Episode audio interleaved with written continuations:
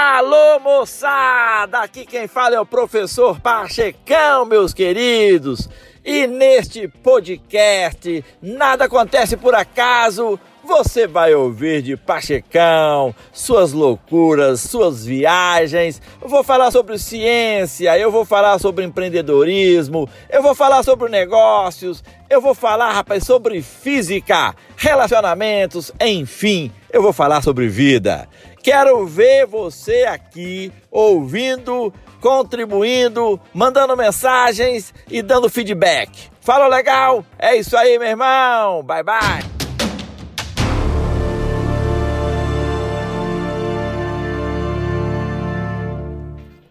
Meus queridos companheiros, estamos juntos mais uma vez aqui no nosso canal Nada Acontece por Acaso. Meus queridos, em breve os alunos retornarão às suas respectivas escolas. E o que ensinaremos para nossas crianças e jovens? Vou registrar aqui o que penso. Na escola deveríamos aprender a questionar, a desenvolver o raciocínio, a fazer boas perguntas em vez de memorizar respostas conhecidas. Entendeu? Porque a vida muda as perguntas, meus queridos. É isso aí. Ensinar significa se aproximar, significa conviver. E a reboque, os alunos aprenderiam algo muito mais importante. Sabe o que é? Ética nos relacionamentos. É fundamental que saibamos que as crianças aprendem o que faz sentido para elas. Elas aprendem através do sentido das coisas que elas querem compreender. Aprender é uma necessidade e todo mundo ama aprender. Afinal, é por meio do aprendizado que o ser humano encontra o seu caminho no mundo. Os professores precisam saber que toda sabedoria externa é finita. Precisamos buscar o conhecimento dentro de nós. Você entendeu? E que o aprender anda de mãos dadas com o sentimento, com a emoção. Pois a ciência não é um monte de fatos, mas um modo de vida. Uma escola comprometida e corajosa busca o que a criança sabe e, a partir daí, trabalha em cima disso. Os professores devem lembrar também que a memória só guarda duas coisas: as que são úteis e as que dão prazer. Educar tem a ver com a vida da pessoa e não só com o cérebro. Mas parece, rapaz, que as escolas passam a maior parte do tempo inventando contextos em que as crianças aprendam a não gostar delas. Olha que horror! Aprender, meus queridos, é um processo pessoal. Diferentes pessoas aprendem em ritmos diferentes e de maneiras diferentes. Umas aprendem a partir de imagens, outras de abstrações, outras com a prática. Meus queridos, Brincar com criança não é perder tempo. Por isso que a escola também tem que ter essa parte lúdica. Você está entendendo?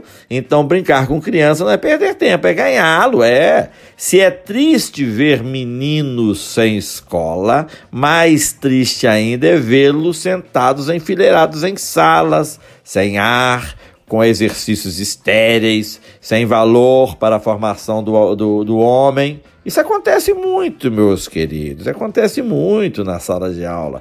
Exercícios que não tem nada a ver com a, com a vida dos meninos.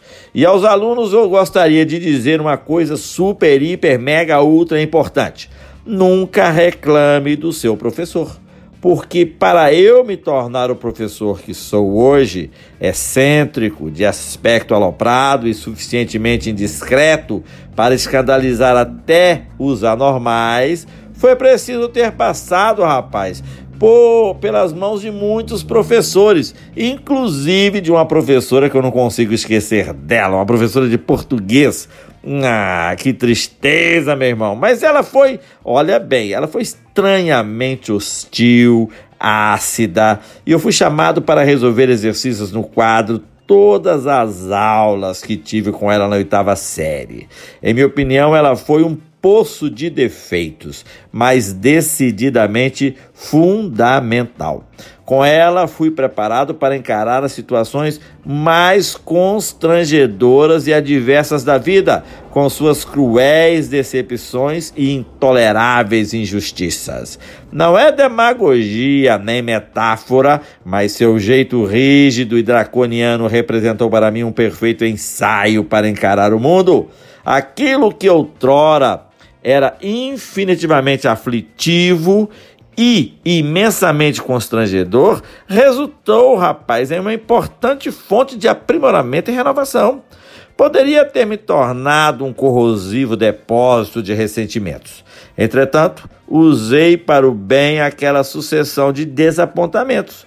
Posso dizer que ela me ensinou a escrever a minha própria história e me ensinou também que nessa viagem cheia de percalços, riscos e privações, os caminhos da providência são desconhecidos e nunca devemos depender da admiração dos outros. Você está me entendendo?